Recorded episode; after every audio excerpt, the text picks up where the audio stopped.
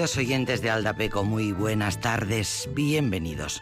Según las últimas noticias, uno de los fósiles más famosos de Europa, hallado en la sierra de Atapuerca, Burgos, perteneciente a la especie Homo antecesor, es de una chica de entre 9 y 11 años y no de un hombre, como se había creído hasta ahora. En 2013, el director del Museo Arqueológico Regional de Madrid, Enrique Baquedano, organizó una exposición de nombre Arte sin artistas, una mirada al Paleolítico, y eligió para el cartel anunciador la imagen de una mujer pintando los techos de Altamira. Y cuentan que una parte del mundo académico se rasgó las vestiduras, reaccionó con acritud. ¿Cómo se atrevía a plantear tal hipótesis y a presentarla en público una mujer pintando en las cuevas de Altamira? Hasta ahí podíamos llegar.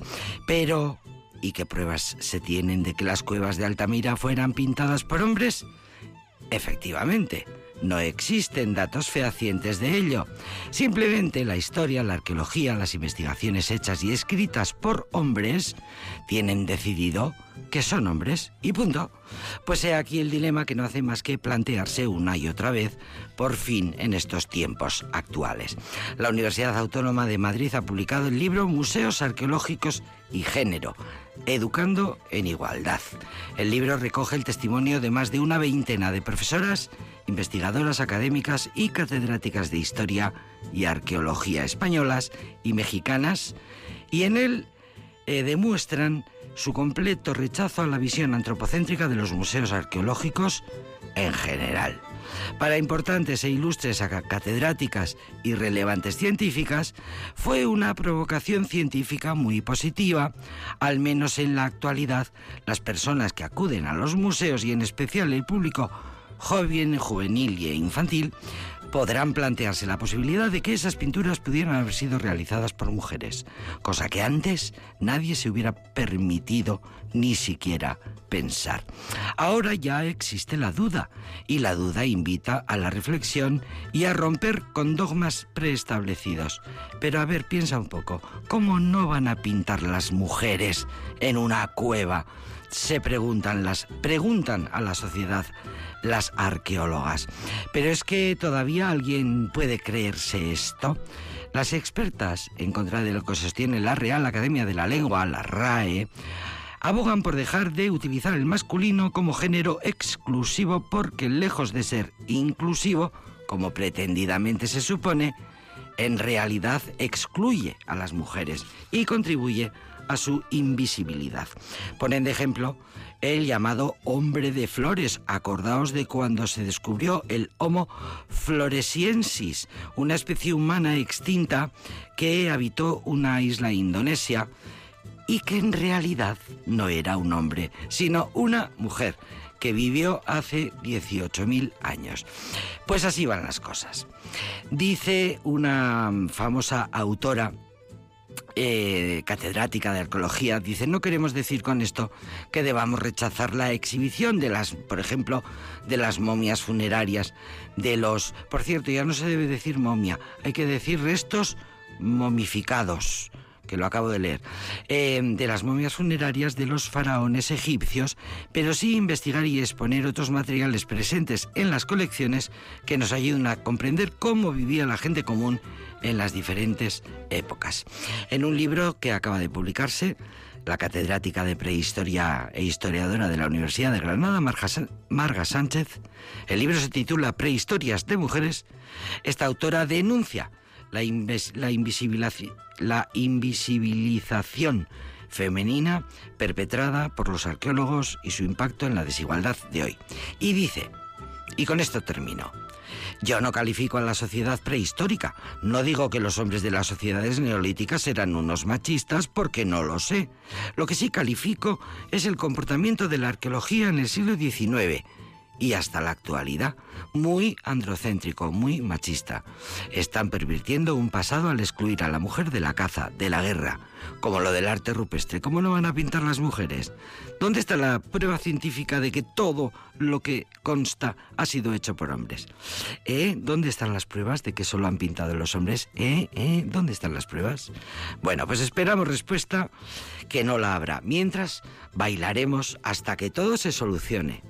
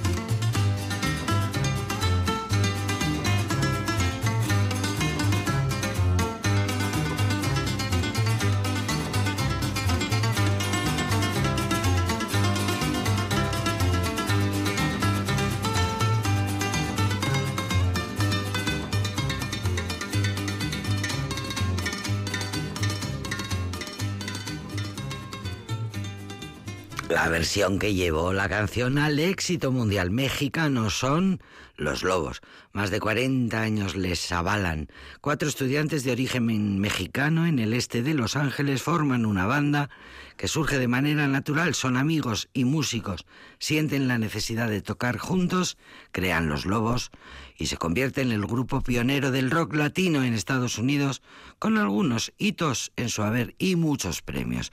La música mexicana siempre de fondo en sus casas nunca les habían prestado atención porque era la música de los padres y ellos jovencitos escuchaban a Jimi Hendrix, a Cream, escuchaban rock.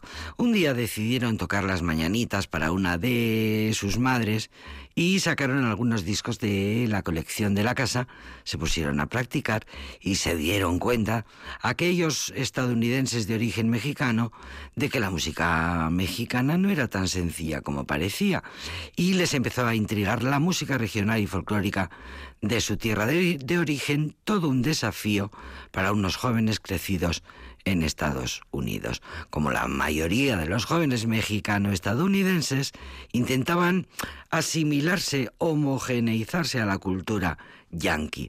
La cultura mexicana les rodeaba, pero ellos querían ser estadounidenses. No fue hasta los años 60 que hubo un renacimiento de la cultura mexicana y entonces, entonces eh, los lobos se lanzaron y la bamba fue una de las canciones que consiguieron llevar a lo más alto. Lo convirtieron en un hit, en un hit mundial. Y fueron, en gran medida, la banda que salió de los barrios hispanos de Los Ángeles, pero que nunca se olvidó de volver a sus orígenes. Y ahí siguen, ahí siguen vivitos y coleando. Y hasta tienen en Broadway un musical que recrea su historia. La bamba para bailar, para empezar con ritmo, para calentar, que hace mucho frío. Este programa que se llama El de Peco.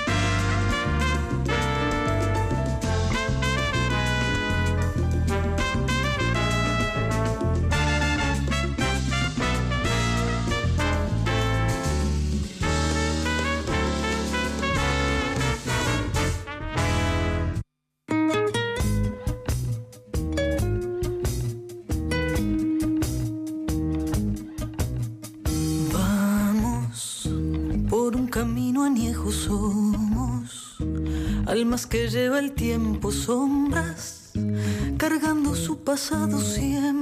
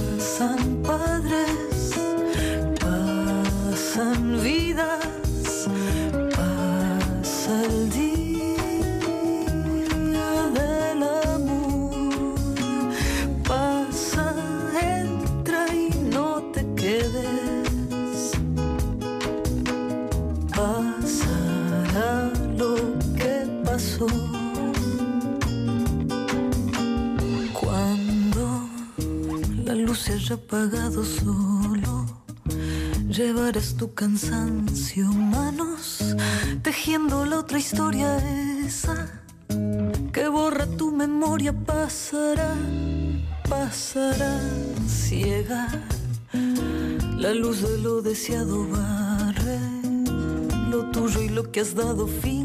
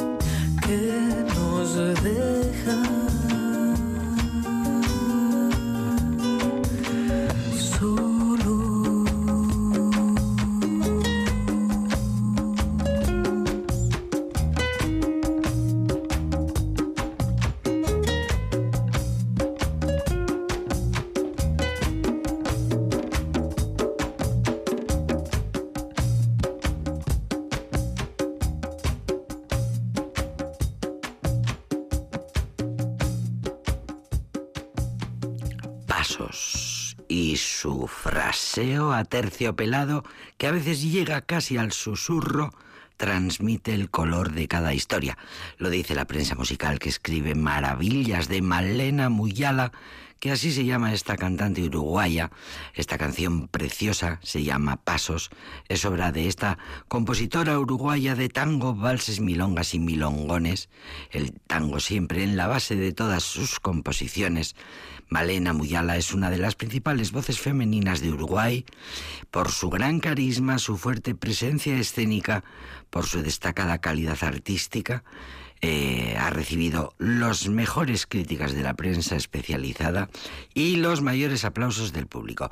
Es fina, elegante, tiene un estilo propio muy personal y muy original y logra componer desde su voz una forma de decir, una forma de frasear, con un tono íntimo, por momentos intenso, que transmite un genuino clima emocional. ¿Estamos de acuerdo eh, o estamos de acuerdo? Pues efectivamente es una de las voces más interesantes de la música uruguaya de la actualidad y hace canciones que surgen del tango al que guarda evidente fidelidad y en el Aldapeco la ponemos y la rescatamos mm, con frecuencia porque mm, eh, tiene esa manera tan maravillosa de contar. Seguimos con ritmos latinos que para entrar en calor son los mejores. Tenemos a la tarambana que hace un featuring súper interesante con Jenny de la banda Jenny and the Mexicats.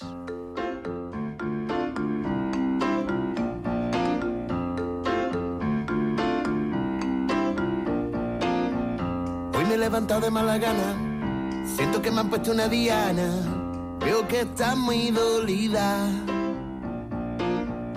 Pero nos miramos fijamente y se soluciona de repente, con un beso se olvida que estamos bien.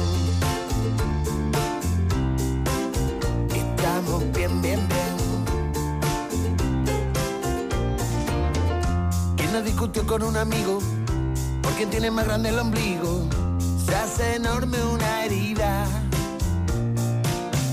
Pero prevalece el cariño que nos conocemos desde niño. La mitad no se olvida que estamos bien.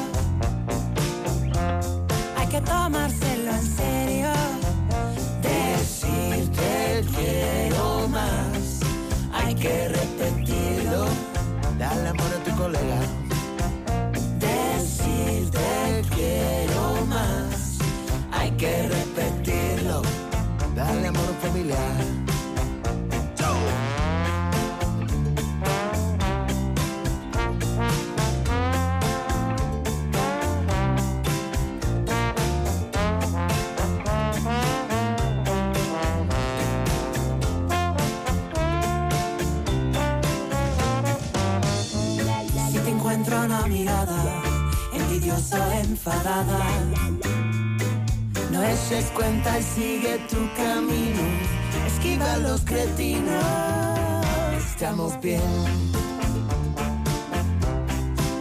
Estamos bien, bien, bien. Estamos bien, bien, bien, bien, bien. Uh, estamos bien. Otra vez protesta el vecino. Otra vez tu jefe es un cretino. Han tenido un mal día.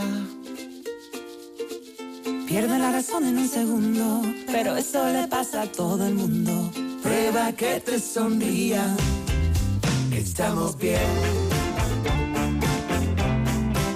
Que estamos bien, bien,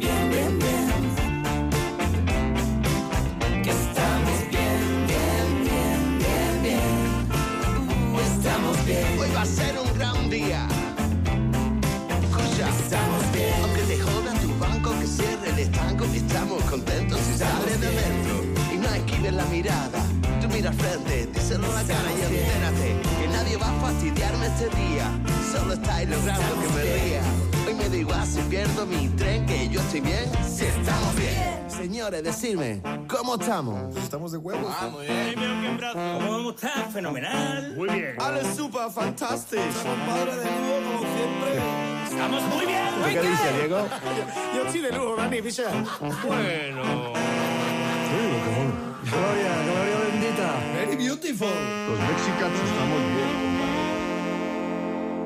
Gloria bendita, estamos bien. La Tarambana en featuring con Jenny and the Mexicats, una banda con la que mm, colaboran, con la que trabajan en conjunto. Hay muy buena relación musical. La Tarambana es un grupo musical de rock latino creado en 2016, un grupo jerezano como su alma mater es el proyecto en solitario de Daniel Quiñones, Bigfoot. Lo recordarán muchos los seguidores de aquel grupo eh, muy jerezano, Los Delincuentes con Q. ¿Os acordáis? Pues era el bajista, estuvo con ellos 14 años y luego se fue por sus eh, lares y montó la Tarambana. Este grupo en el que, mm, bueno, confluyen un montón de músicos de mm, diferentes trayectorias eh, a los que les une este ánimo eh, latino, de música latina, de ritmos latinos, estamos bien. Fue su segundo disco.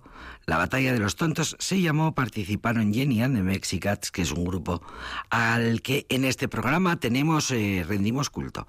Jenny and the Mexicats, un grupo multicultural. Eh, cada músico es de un lugar eh, diferente y Jenny, que es un poco la, el pegamento de todo el grupo, por no decir la líder, es la trompetista. Eh, y, vamos a escuchar ahora mismo uno de sus grandísimos éxitos de Jenny and the Mexicats, que ya tiene unos cuantos años, por cierto. Frenético ritmo, Jenny and the Mexicats. Y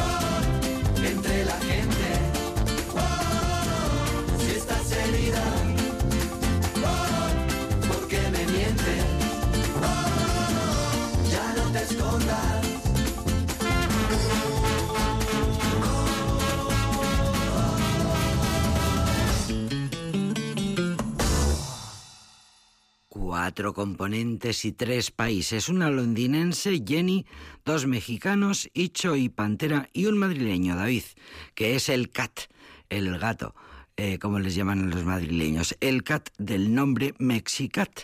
Bueno, para más Inri se conocieron en un tablao flamenco en Madrid, Pantera y Icho trabajaban allí. Jenny apareció un día con la orquesta en la que trabajaba como trompetista solista. Intercambiaron mails y un par de años después se unieron. Eh, querían hacer música juntos. El contrabajista de Jenny and the Mexicats recuerda cómo en aquel tablao se hizo música y se convirtió aquello en su primer local de ensayo y grabaron discos y es uno de los nombres importantes. Jenny, por cierto, aprendió, bueno, tardó tres años en decir una palabra en castellano, pero ya por fin consiguió un acento. Le hemos escuchado en esta canción un ratito y, y ha conseguido un acento mexicano muy pasable.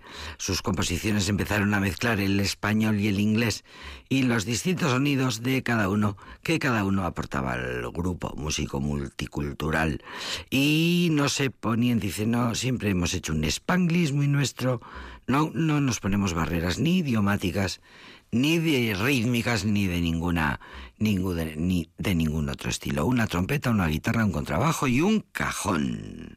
Seguimos con ritmos latinos. Nati Peluso, cómo baila, qué bien baila, qué maravilla, con C Tangana. Este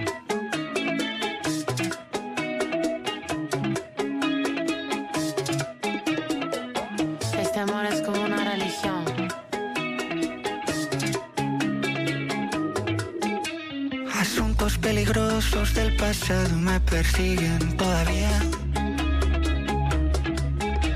Historias que la gente no olvidó y que me recuerdan cada día.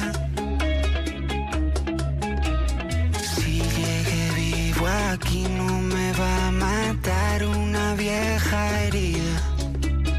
Déjales que hablen mal, se mueran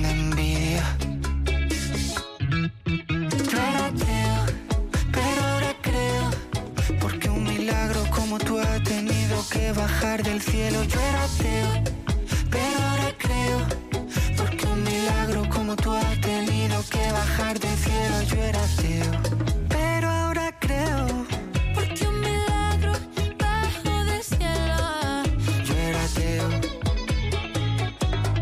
Pero ahora creo. Ahora creo. Hablan de mi vida como si hubieran pasado todas por ella. Mientras cuentan cuentos, tú y yo solos, bachatas y una botella. Quiero hacerle religión a tu melena, a tu boca y a tu cara. Y que me perdone la Virgen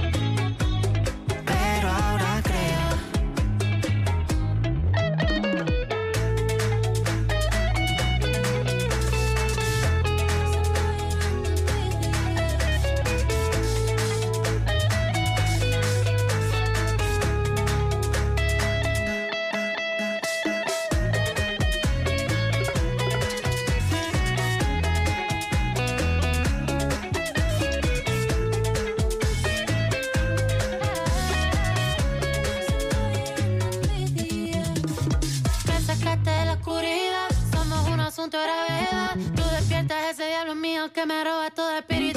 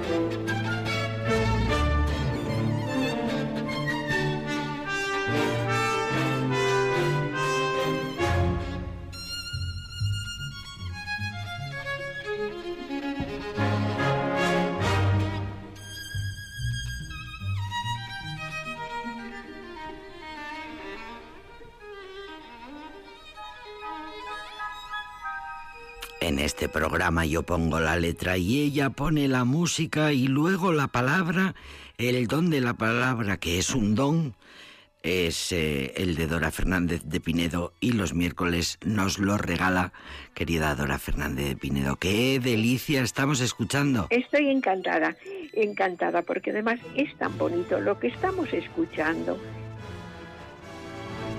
Es- es- bueno, voy a, voy a hablar un poco por encima. Estamos hablando y escuchando el primer movimiento de la Sinfonía Española de Eduard Lalo.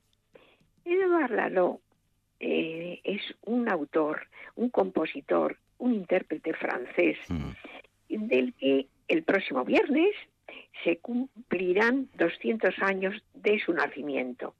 Nació en Lille, en Francia. Eh, a los 16 años eh, se marchó a París porque su padre era un hombre que era militar, un cargo importante, pero no le parecía, pues en fin, que su hijo tu- fuera un músico, pues algo que, que le- no le parecía conveniente. Por lo tanto, Eduard Lalo se fue a París y en París mm, se cultivó.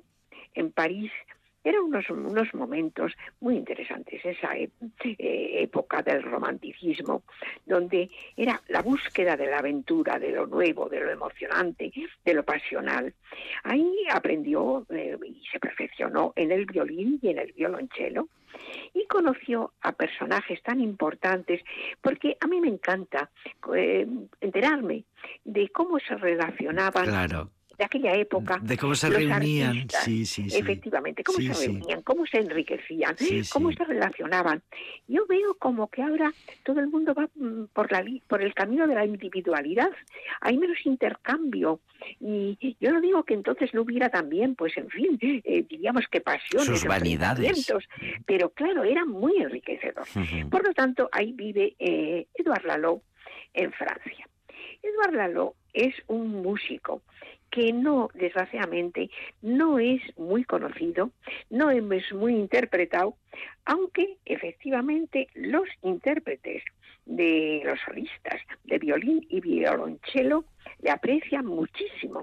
Pero sin embargo, bueno, pues está un poco olvidado de los repertorios que se eh, preparan para los auditorios.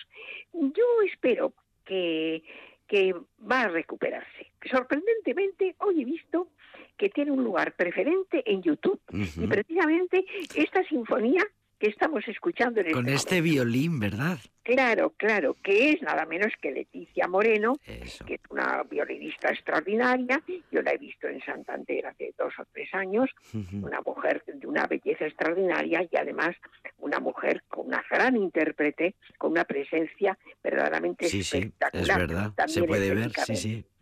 Pero claro, esto ha pasado a otros, a otros artistas que han tenido unas épocas de esplendor, como en el caso de Eduard Lalo, que su época más creativa fue de 1873 a 1877. Eh, tuvo una, una época que parece que se alejó un poco y, y, bueno, pues esos años fueron verdaderamente eh, florecientes y floridos. Pero últimamente pues no se le escucha mucho, aunque verdaderamente pues estos 200 años eh, ya mm, estoy con la eh, certeza de que va a dar que hablar. Pero también ha pasado por otros. Ahora sí, ahora nos cuentan que Botticelli, el gran espectáculo de los grandes museos del mundo, pues estuvo mucho tiempo olvidado hasta que vinieron los simbolistas y, y Y lo rescataron, sí, sí. Claro, claro, porque les gustó muchísimo, pero también pasó con Vivaldi. O sea que, bueno, esos son los vaivenes de la vida que nos movemos por, por impulsos, eh, pues no sé, si de moda, de Por corrientes, y demás. Lo cierto es que Eduard Lalo escribió un concierto para violín y la Sinfonía Española. Esto, eh, claro, gracias a qué? Pues a aquella in- interés que se tenía por lo español, eh, por lo español y también, bueno, como buenos eh, románticos, pues tenían un interés muy grande por todo lo que fuera pintoresco, exótico y lo, lo vamos a descubrir ahora que bueno, España estaba detrás de los Pirineos y mucho más cerca de África, de, Mm. el, el- el Muy, norte muy de África. exótica para los claro, nórdicos. claro, era, sí, sí. era, claro, pintoresco, exótico. Prueba de ello es que el pintor con el que se relacionó en París de una manera más importante fue con Delacroix. Que todos sabemos lo que pinta Delacroix, El los autor, jardines, sí, las sí, mujeres, Delacroix. eh, El claro, cuadro famoso de la Revolución. Claro. Maravilloso. Bueno, pues estas cosas eh, fueron una tendencia de aquella época, pero no solamente con Edouard Laloux, sino también Debussy eh, compuso eh, música que inspirada por, por bueno, pues por la, eh, la tradición y por el folclore español. Eh, aunque solamente eh, conoció San Sebastián y por muy poquito tiempo, también Glinka de los rusos, también Ravel y también Bizet. O sea, obra más típicamente española que Carmen y sin embargo Bizet no conoció España. Pero bueno, a eso nos demuestra que, que, mm, que con el espíritu, con el interés y con el entusiasmo se conocen cosas próximas y también lejanas, mm, que no tiene nada que ver con lo de coger un medio de transporte e ir al sitio. Bueno, pues ese interés por lo exótico se ve perfectamente en Lalo y sobre todo en esta sinfonía que le encargó nada menos que Sarasate, porque él se hizo amigo de Sarasate y Sarasate encargó esta sinfonía para violín Y, que claro, hoy hemos, hemos disfrutado de ello. Qué bueno, bien. como he dicho, es muy apreciado por solistas, es muy de, eh, de violín y violonchelo, y esa musicalidad. Y es tan importante que le ha aproximado muchísimo al cine y también al público. Prueba de ello es que son obras bastante conocidas, no es algo nuevo. Y en el cine, pues le hemos visto en, en películas tan eh, inolvidables como son Los Reyes de Arabia. Ahí está presente esta, esta sinfonía también de, de Dorralo. Bueno, pues vamos a celebrar, eh, vamos a celebrar que le hemos conocido, y vamos a celebrar que Eduard esa música Lalo. que hemos podido O escuchar. sea que, le- que está la Sinfonía Española en la banda sonora de la película Lorenz de Arabia. Está, está. Ajá.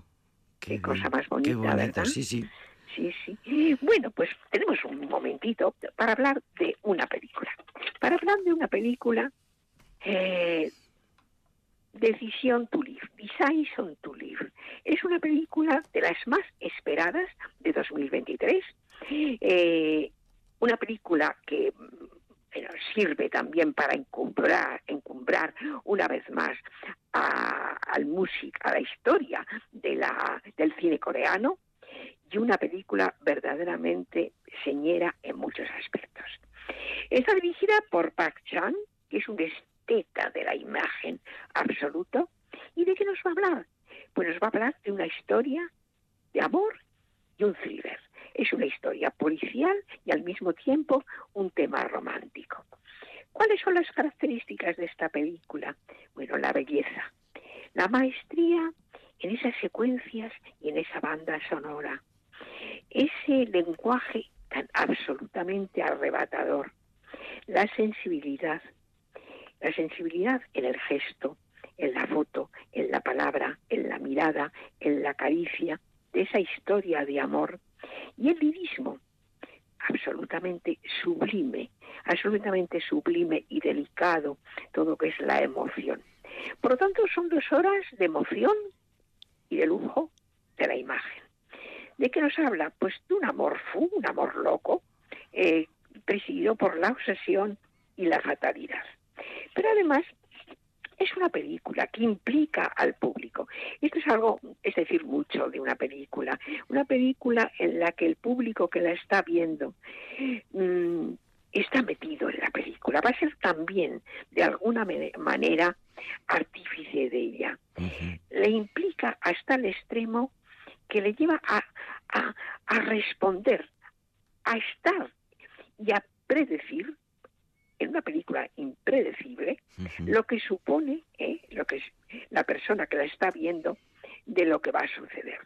Pero implicándose en la imaginación en la creatividad también. En ese juego de vaivén emocional de aventura donde nada no se nos asegura pero nosotros estamos tan eh, Implicados. en esa historia que vamos a, a- a- a hacerla también, vamos a ser copartícipes. Bueno, eh, hay Muy, muy bien explicada, muy bien explicada la historia. absolutamente maravillosas que nos llevan de aquí para allá en es- que con esa esa fotografía verdaderamente extraordinariamente bella eh, por un camino de sobresalto de sentimientos pero de un sentimentalismo sin caer en la cursilería ¿por qué? porque hay los protagonistas es un policía tremendamente implicado pero obsesivo en su trabajo, exigente consigo mismo, y una mujer enigmática, y eso lo digo porque lo dice cualquier reseña cortísima, que es Mm. sospechosa de haber matado a su marido. El policía, bueno, mm, transcurre en la duda entre el deber y el ensueño. El deber le lleva a, a intentar eh, buscar eh, argumentos que condenen a esa mujer que él, a él le parece muy sospechosa y el ensueño le lleva a quererla salvar porque se está enamorando de ella. Por lo tanto, un juego de sospecha, Qué de duda y de arrebato. Nada es previsible, repito, y nos instala en unos momentos de belleza tan absolutamente sobrecogedores y extraordinarios. Vive- vibrante, porque todo es palpitante, todo es palpitante. No, no podemos pensar cómo va a acabar ello, pero además nos implicamos tanto que yo creo que como tomamos parte. A mí por lo menos me pasó. Claro. Y vamos a escuchar momentos, fragmentos eh, muy importantes de la quinta de Mahler y nos va también a recordar a ese cine de Hitchcock eh, que hacía las películas tan enrevesadas en el mejor sentido de la palabra, eh, sometía al protagonista a pruebas, él lo llevaba por caminos muy tortuosos. Es decir, una película para conmover y sorprender, con unos protagonistas, unos actores que son, bueno, están en la cumbre eh, del cine eh, coreano, eh, los dos con unas cualidades físicas, nos quedamos cuando vemos la manera de correr, la, la preparación física, pero además la sensibilidad ante todo y indudablemente que también la belleza, pero es una película que cuida el detalle, que cuida cómo se vive, cómo se come, cómo, cómo se viste en, en Corea del Sur el nivel de vida, eh, la importancia del desarrollo eh, tecnológico, eh, pues absolutamente, absolutamente todo. Pero esos momentos de una mirada, de una caricia, de una sombra, mm, de esas imágenes que, que bailan en, en, en la pantalla, que se suceden en la pantalla, transmitiéndonos unos momentos verdaderamente potentes emocionalmente.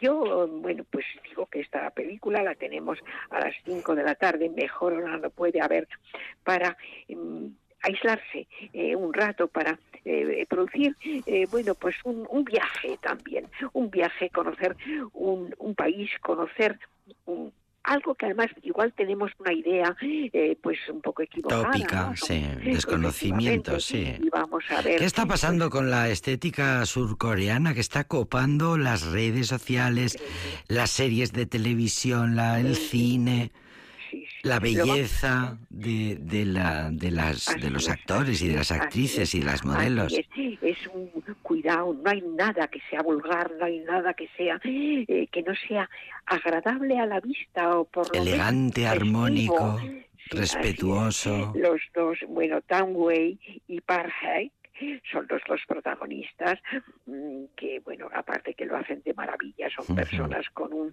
con una una calidad mm, pues absolutamente reconocida, son verdaderos mitos del cine, del y luego pues es tan importante cómo nos va a transmitir también eh, el gusto por la naturaleza, el bueno, hay un momento que no voy a decir cuál es o pero desde luego está al final de la película, que ya, bueno, el paisaje es, es algo, bueno, algo, algo sublime.